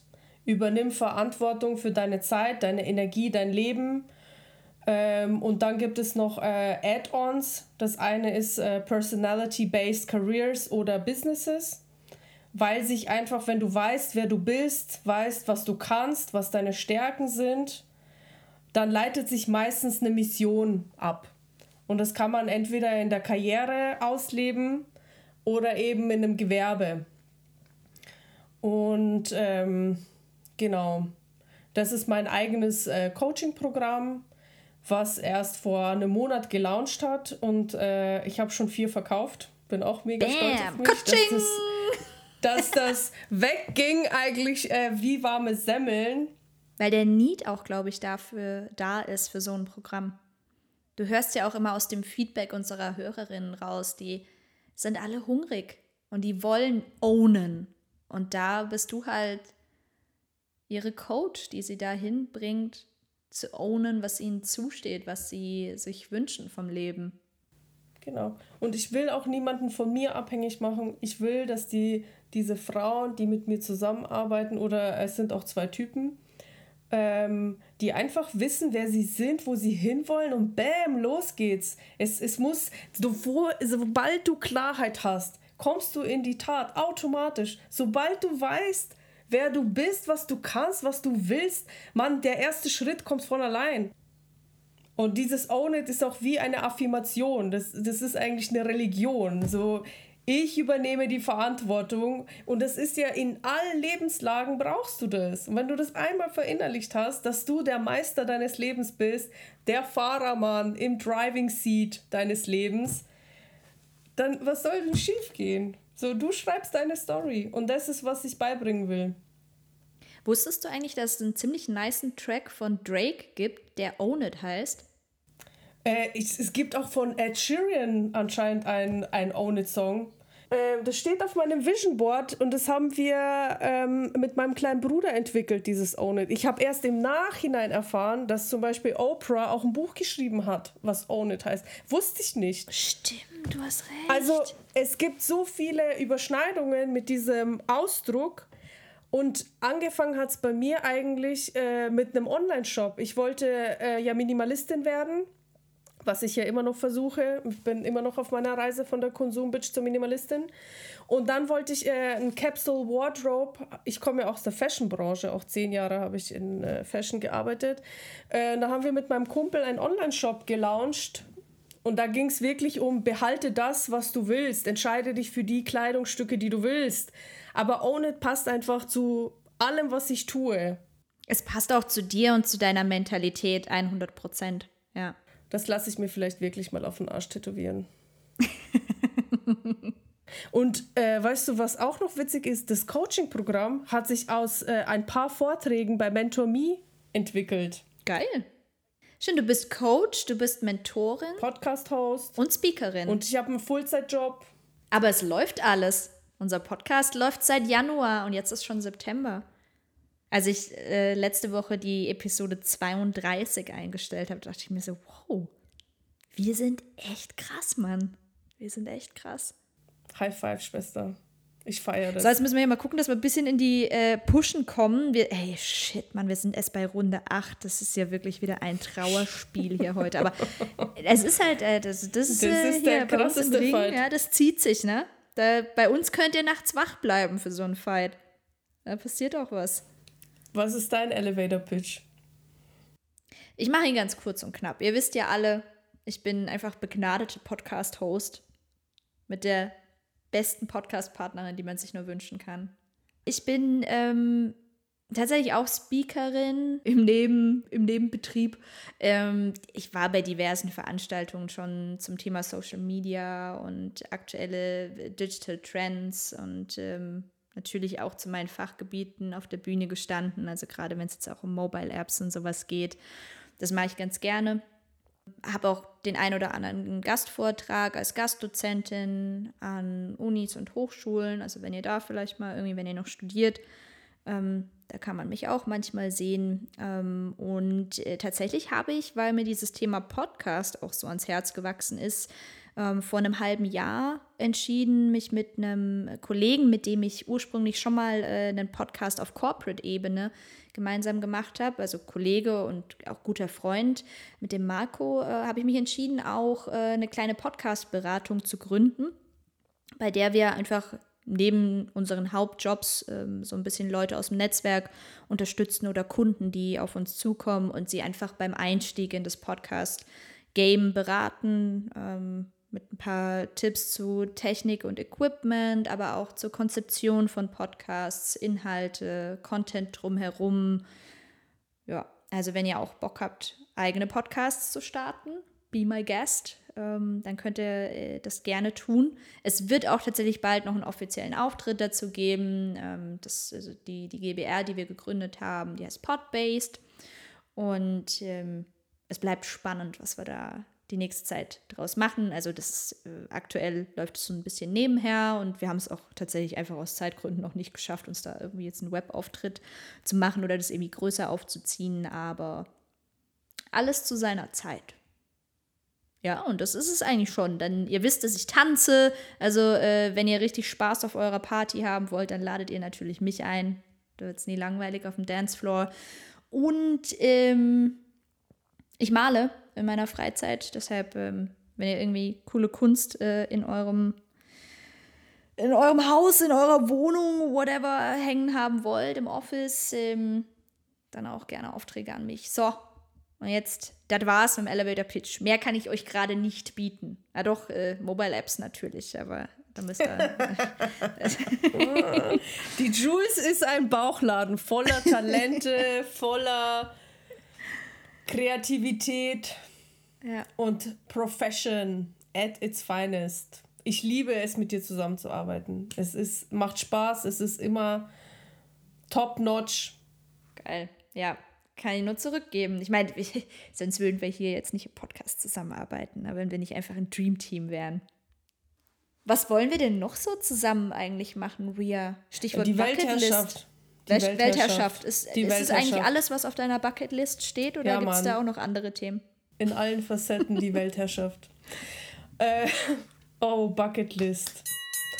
Ehrlich gesagt, hier, ich habe mein Vision Board fast schon in mein Leben äh, umgewandelt. Das ging schneller, als ich dachte. Also Reisen. Ich will auf jeden Fall noch nach Japan. Ich lerne gerade Spanisch, weil ich nach äh, eine fette Südamerika-Reise machen will.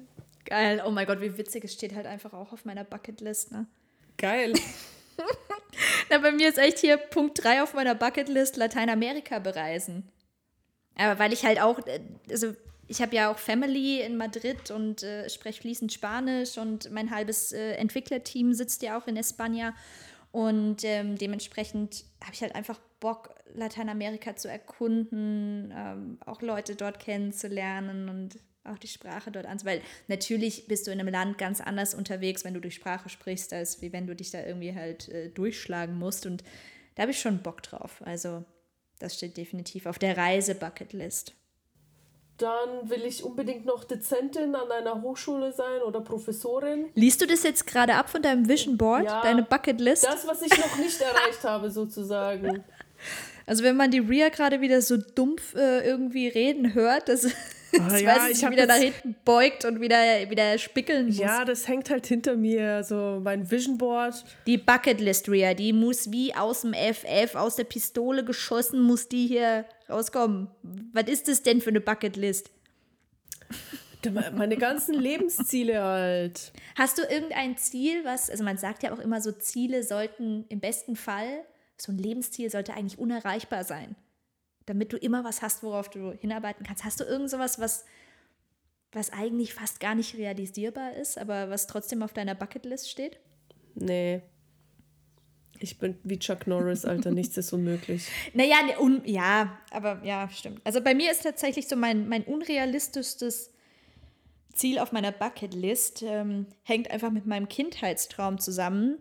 Ich wollte als Kind Astronautin werden und tatsächlich steht auf meiner Bucketlist, dass ich es total geil finden würde, irgendwann mal ins All reisen zu können. Und jetzt nicht hier ähm, American Entrepreneur Style, einfach weil ich die Kohle habe, sondern einfach weil es mich wirklich interessiert und fasziniert und ja, also ich bin jetzt nicht so der Supporter vom, vom Weltraumtourismus, aber ich persönlich, einfach weil mich das als schon von klein auf so dermaßen fasziniert hat, was da außerhalb unserer, unseres Erdballens passiert, ja, ist das einfach irgendwie so, so ein unerfüllter Traum. Aber warum, äh, da ist schon eine, wieder eine Wertung drin, wenn du sagst, du hast keinen Bock auf diesen Raumfahrttourismus.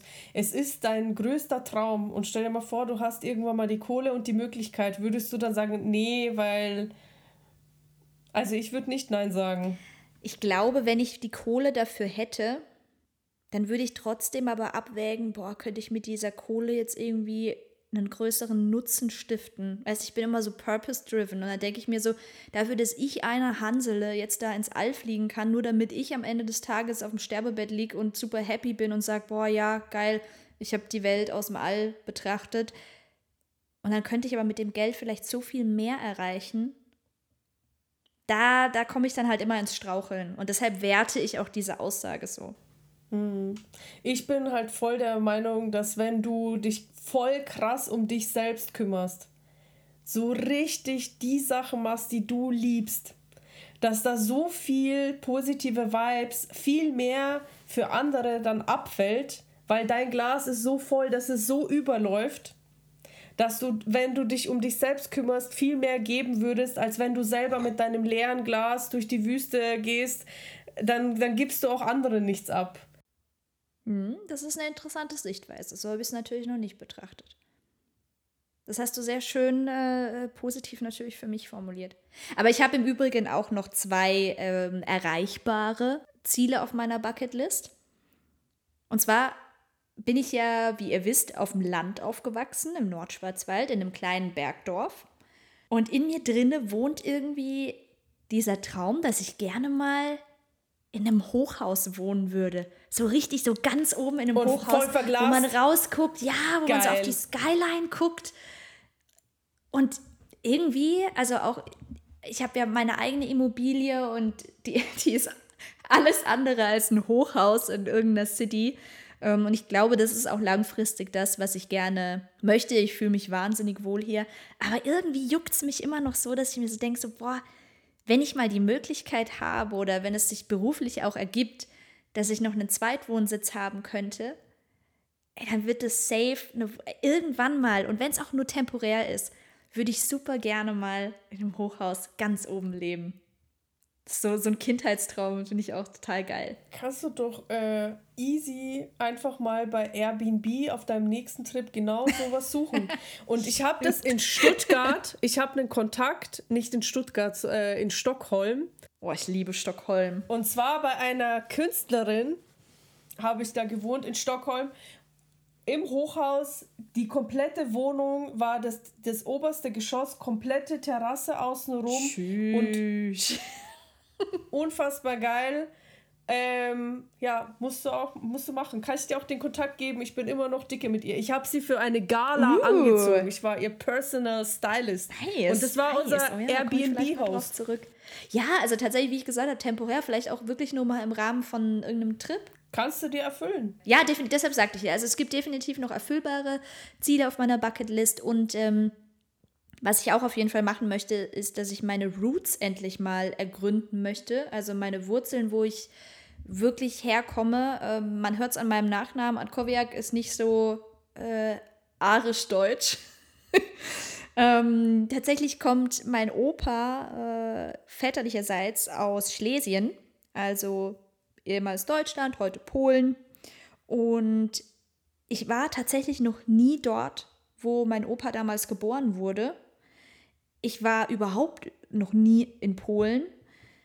Und ich weiß auch nicht, ob meine Wurzeln, also ich würde auch gern mal diesen äh, DNA-Test machen, wo meine Wurzeln eigentlich wirklich liegen. Also ob noch mehr, ob da auch irgendwas so in diese russische, slawische Richtung geht, ähm, weil tatsächlich viele so aus der Außenwahrnehmung mir sagen, dass meine Gesichtszüge wohl so aussehen.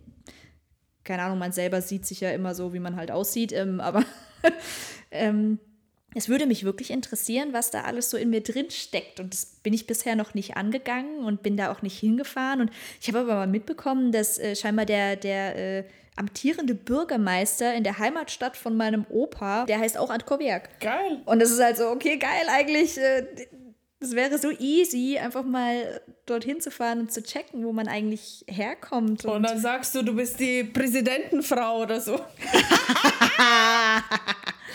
oh Gott, mit Blick auf die Uhr, meine Liebe. Jetzt, jetzt, jetzt wird's hier. Nächste, nächste Runde.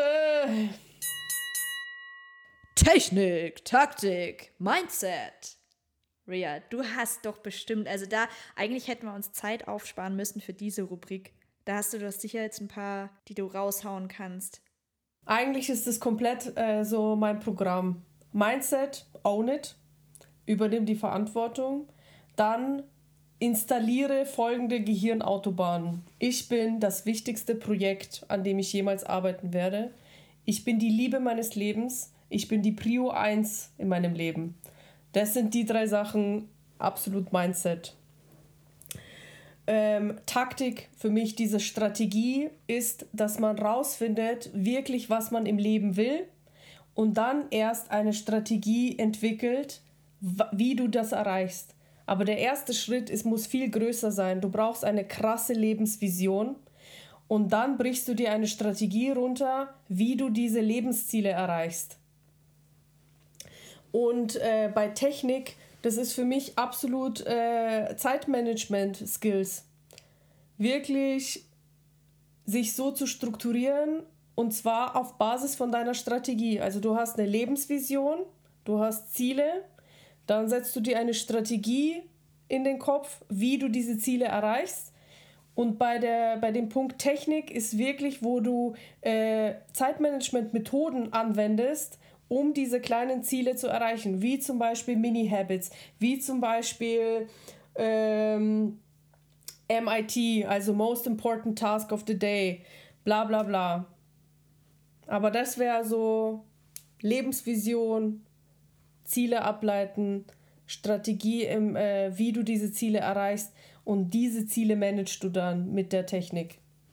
Nice. Mit äh, der Technik, Taktik und dem Mindset kann man, glaube ich, arbeiten.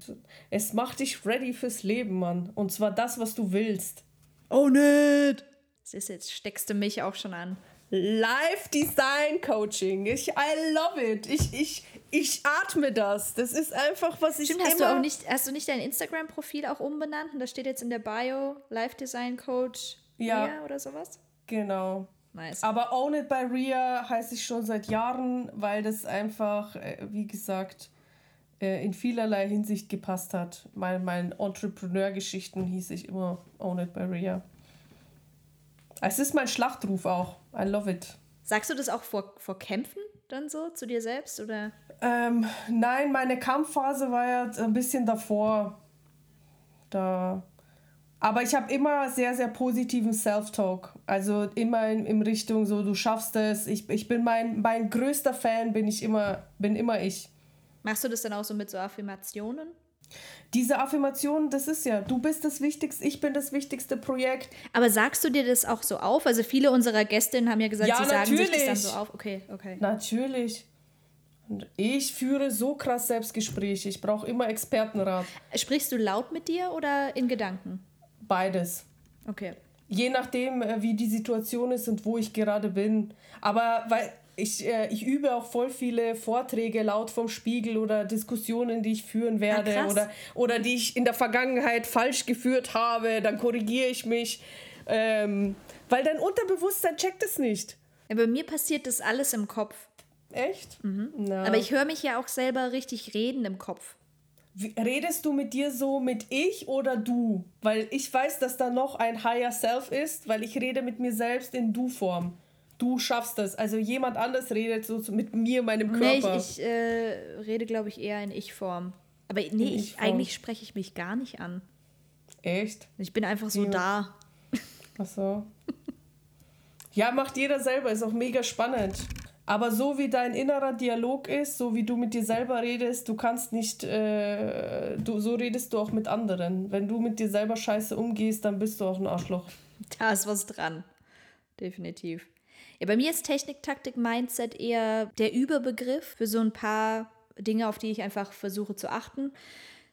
Ganz, ganz wichtig, und das musste ich auch erst lernen, ist Zuhören. Und du hattest ja im letzten Recap, meintest du ja so, ja, ich ähm, unterhalte mich total gern mit meinem Freund und erzähle ihm, lass ihn dann so dran teilhaben an meinen Träumen und erzähle ihm das alles. Aber ich habe ihn eigentlich nie gefragt, was er eigentlich möchte. Ja, aber es ist so ein bisschen überspitzt. Ich frage ihn schon. Ja, natürlich, aber, aber das bringt eigentlich sehr gut auf den Punkt, was wir Menschen wahrscheinlich alle durchmachen. Wir müssen überhaupt erstmal lernen, auch zuzuhören. Und ich musste das auch lernen. Hörst du wirklich zu oder wartest du eigentlich nur drauf, bis du endlich was sagen kannst? Die Frage habe ich mir echt häufig gestellt und in sehr vielen auch so Verhandlungsgesprächen. Da habe ich mit, mit unter meinem Gegenüber gar nicht richtig zugehört. Ich war so drauf gewappnet, dass ich jetzt gleich so meine drei Sätze, die ich mir so zu Hause zurechtgelegt habe, dass ich die gleich delivern kann. Bam, bam, bam, bam. Statt dass ich einfach mal richtig zuhöre, was mein Gegenüber sagt. Und das bringt so viel im Beratungsgeschäft. Das bringt ähm, auch in der Zusammenarbeit mit Kollegen, mit deinem Team, mit Mitarbeitern extrem viel. Einfach zuzuhören. Es sorgt auch dafür, dass keine Missverständnisse entstehen, wenn man wirklich zuhört. Aber ja, das ist eine, eine meiner Techniken. Ähm, eine weitere Technik habe ich vorhin schon genannt. Ich möchte Kollegen und auch mein Umfeld und auch meinen Partner niemals kontrollieren. Ich glaube, es ist falsch, in jeglicher Hinsicht Menschen zu kontrollieren. Das geht immer nach hinten los. Es wird nicht funktionieren und heutzutage erst recht nicht mehr. Ähm, und Angst zu schüren, ich finde auch so Arbeitsumfelder, die eigentlich auf Angst basieren, wo die Mitarbeiter die ganze Zeit nur Angst haben müssen, Fehler zu machen, statt dass man irgendwie eine positive Fehlerkultur hat. Das wäre für mich absolute Horror und ich war damit auch schon häufig konfrontiert und bin es auch immer noch. Und ich versuche das aber für mich komplett abzuschaffen und auch im Leben abzuschaffen. Also auch im privaten Kontext, auch da hat man ja super viel, da gibt es Erwartungen von der Gesellschaft und von der Family und man hat Angst, wenn man diesen Erwartungen nicht entspricht, dass man, dass es Probleme geben könnte, dass es zu Streit führen könnte, aber das ist das Schlimmste, diese Angst zu haben und die muss man versuchen abzulegen.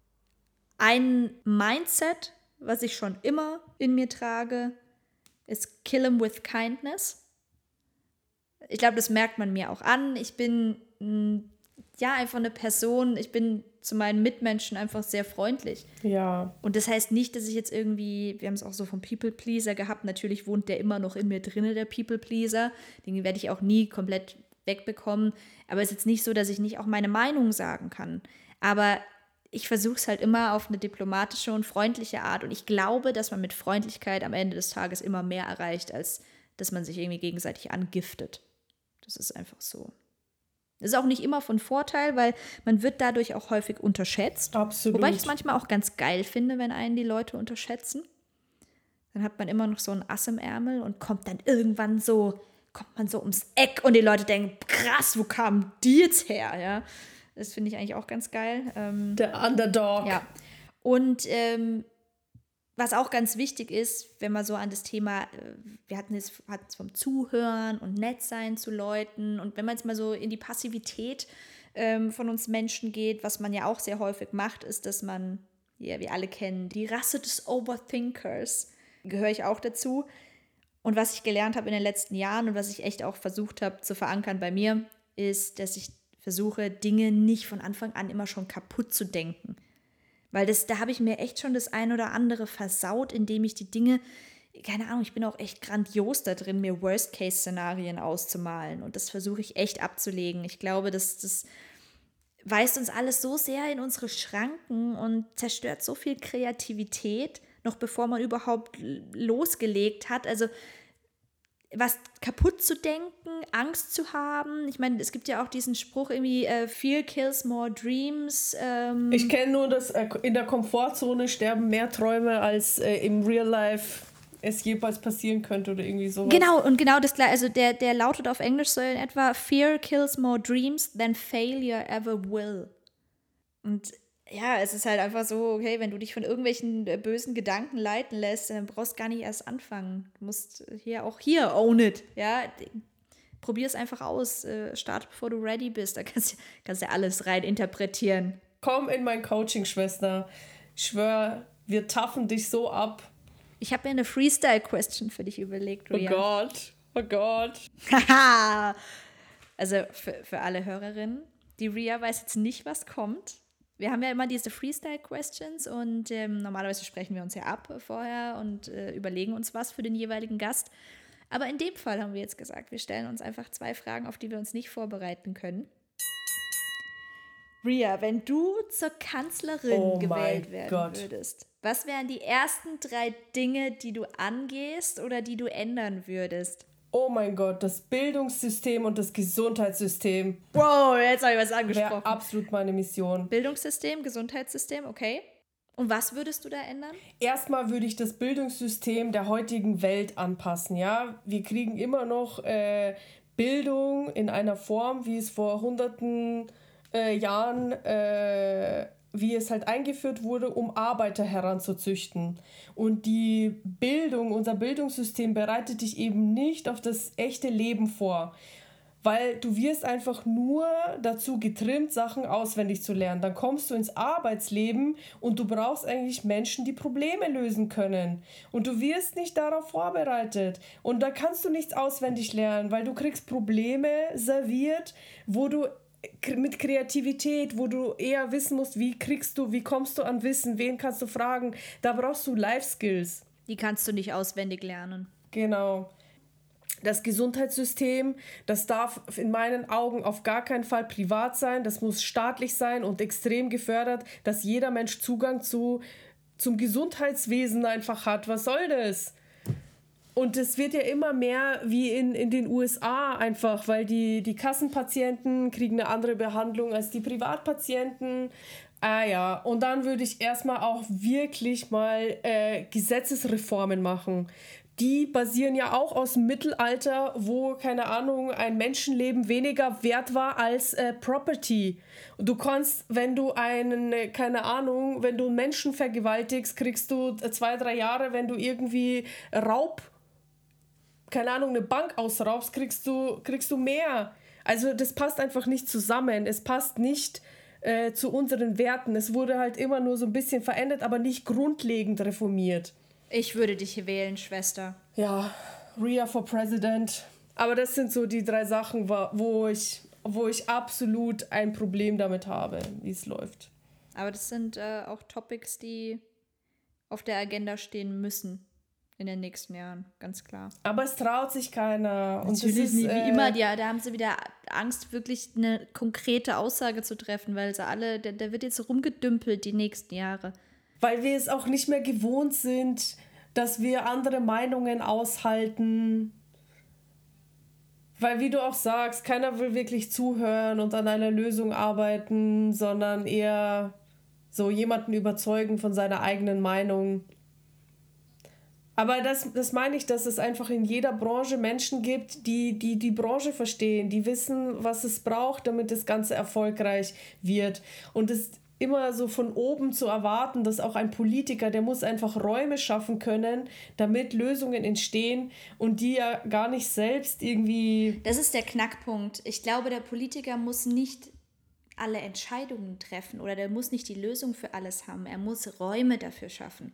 Und diese Räume, die sehe ich halt noch nicht wirklich. Oder es gibt halt nur Räume für bestimmte Personengruppen oder die halt äh, mit einem Tunnel in eine bestimmte Richtung weisen.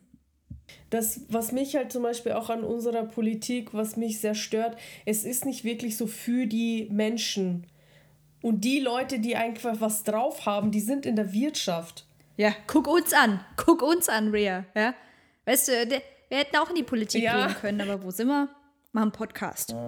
Aber es ist ja, wir machen ja auch aufmerksam. Ja, und was wir hier machen, du hast es ganz am Anfang schon gesagt, was wir hier machen, ist im Grunde genommen auch politisch. Hast du auch noch eine Freestyle-Question für ich mich? Ich habe auch eine und ich schäme mich, weil meine ist eher, geht so in die lustige Richtung. Ja, aber ich finde, das ist auch geil, weil ich finde, wir waren heute verhältnismäßig ernst im Vergleich zu der letzten Episode. Ja, wo wir uns einmal abgelacht haben. Die ganze da sind jetzt Zeit. bestimmt, da sind jetzt bestimmt einige sehr enttäuschend, denken sich, fuck.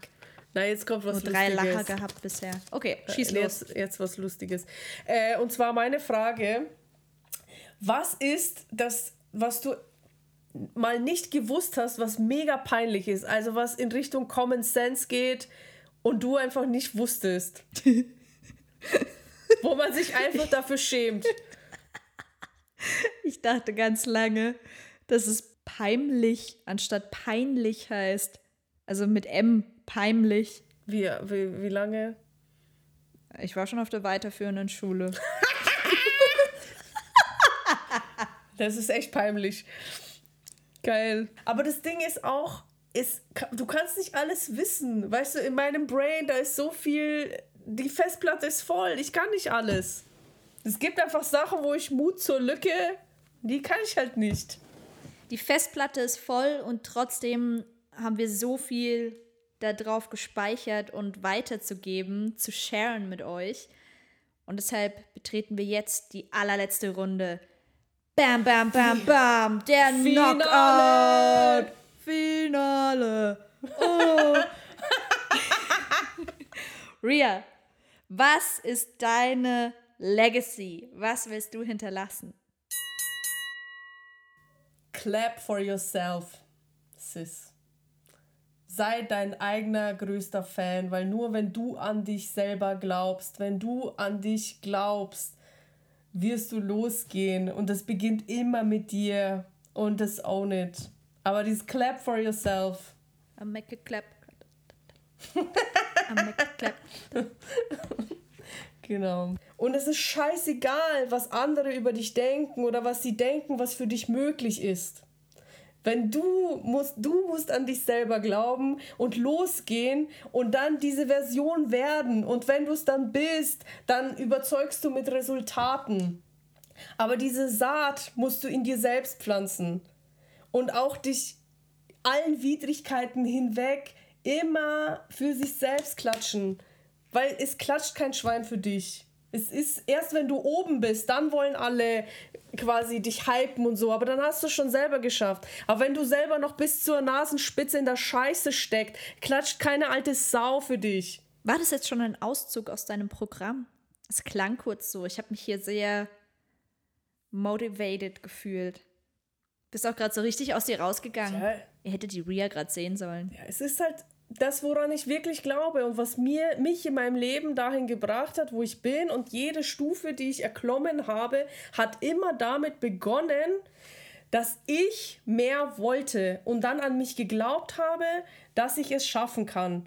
Aber du hast das Thema auch Weiterentwicklung angesprochen. Das ist für mich auch echt so der Key. Also lass keinen Stillstand zu.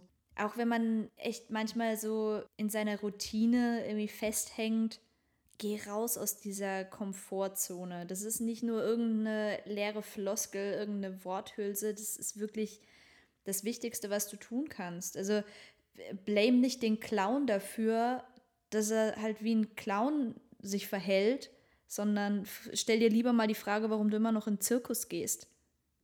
Also so, so im, im Arbeitskontext auch häufig gesehen. Da ist es ja wirklich so, man ist immer sehr, sehr schnell darin zu urteilen und sich zu beklagen, was alles nicht passt. Aber dann frag dich lieber mal, warum bist du denn dann noch da? Warum ziehst du dann nicht weiter? Das haben wir alles selber in der Hand. Aber es ist viel leichter, in dieser Opferhaltung zu sein, immer im Außen die Schuld zu suchen. Aber weil du dich ja, Natürlich. wenn du anfängst, dir selbst die Schuld zu geben und wirklich in dieser Mentalität bist mit Own It, dann musst du deinen Arsch hochbekommen, ja, und es tatsächlich ownen, die Verantwortung übernehmen und losgehen. Aber es ist bequem, du sitzt auf deinem Arsch und jammerst und alle anderen sind schuld. Immer ist das, das Außen ist schuld, aber dann kannst du dich nicht bewegen. Du hast keine, keinen Spielraum, keine Optionen, keine Züge mehr auf dem Spielbrett. Null. Und der Gamechanger ist, die Verantwortung zu übernehmen. Und man stellt sich dann auch häufig die Frage, ich habe sie mir auch gestellt, was ist denn dann aber die richtige Entscheidung? Woher weiß ich, dass ich hier jetzt einen Schlussstrich ziehen sollte? Und woher weiß ich, dass es vielleicht noch nicht an dem Punkt, dass, dass ich da noch nicht angekommen bin? Und da habe ich mal ein ganz geiles Zitat gehört. Das war irgendwie so, wenn es dir keine Energie, Inspiration oder einen Orgasmus bringt, dann hat es in deinem Leben nichts verloren. Amen. Das fand ich so einen geilen Vergleich eigentlich. Also du kannst dir eigentlich bei allem, wo du dir unsicher bist, einfach die Frage stellen, liefert das mir entweder Energie, Inspiration oder natürlich so auf der partnerschaftlichen Ebene oder liefert es mir einen Orgasmus? Oder auch meinetwegen, das kann man auch metaphorisch Pleasure betrachten, halt, ja. irgendwie, Freude. Genau, genau, ja.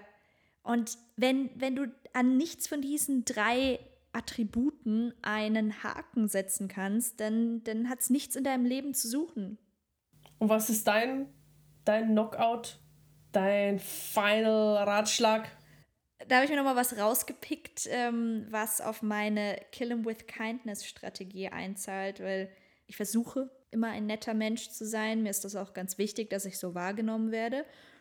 Und deshalb ist natürlich mein großer Appell an euch alle, seid nett, be kind. Und das geilste Zitat, was ich dazu gehört habe, und damit möchte ich den heutigen Podcast gerne abschließen. Es wird dir sicherlich auch gefallen, Ria, weil du das häufig sagst. Oder den ersten Halbsatz davon. Be the shit without shitting on anyone. Ah, geil! I love it. Es ist ich echt find schön. Dieses, dieses Quote so geil, weil es bringt einfach auf den Punkt, hey, be the shit, sei, sei die geilste Vorstellung deiner selbst, die du sein kannst, hol alles aus dir raus. Aber tu es nicht zu Ungunsten anderer. Und das ist genau mein Way of Life. Sehr schön gesagt. Also ihr Lieben, äh, diese Episode, dieses Special ähm, soll auch so ein bisschen so eine Retrospektive für uns einleiten auf die letzten 33 Folgen, die wir jetzt hatten, von Januar bis jetzt im September. Es geht natürlich weiter. Bis dahin wünschen wir euch eine grandiose Woche, mir ein grandioses Birthday Weekend und der Ria eine geile Birthday Party. Ria wird anreisen, Geil. antanzen. Oh Und ihr müsst wissen, das ist unsere is große here. Reunion. Wir haben uns eigentlich schon vor über ein Jahr nicht in echt gesehen. Nee, wir sehen uns immer nur virtuell. nur, nur virtuell. Trotzdem so close, Schwester. Ja. Weil ich direkt Ich emotional jetzt, muss- totknuddeln. jetzt müssen wir hier aufhören. Jetzt müssen wir aufhören. Oh Gott. Oh, Leute, also haut rein!